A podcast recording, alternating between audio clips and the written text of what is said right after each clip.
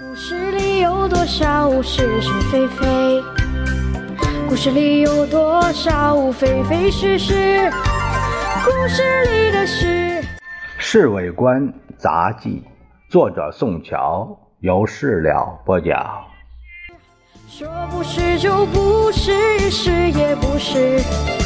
故事里的事，说是就是，不是也是。故事里。晚上没事儿，和老杨一起上中央饭店打担子。说来奇怪，中央饭店的生意向来不行，现在热闹得很。这些国大代表功劳可不小啊，他们对于促进首都繁荣有很大的贡献。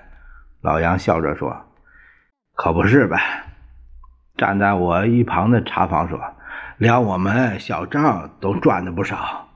他们叫姑娘打沙蟹，哎，插麻将、推牌九，样样都来。”茶房，一个挂着梅花章的国大代表从一个房间里探出头来，哎，替我出去买两副扑克牌，要全金边的啊，有快有好。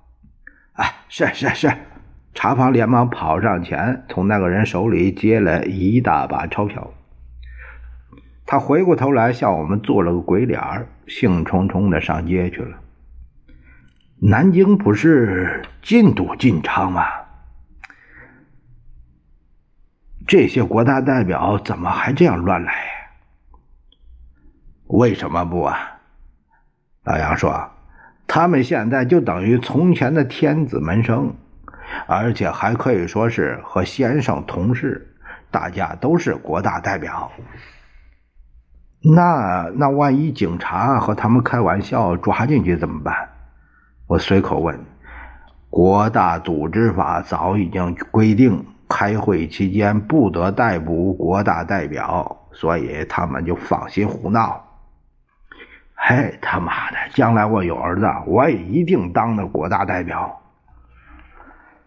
哎呀，做一行怨一行。老杨笑嘻嘻的说：“嗨，其实有些人一定也羡慕我们的事儿。”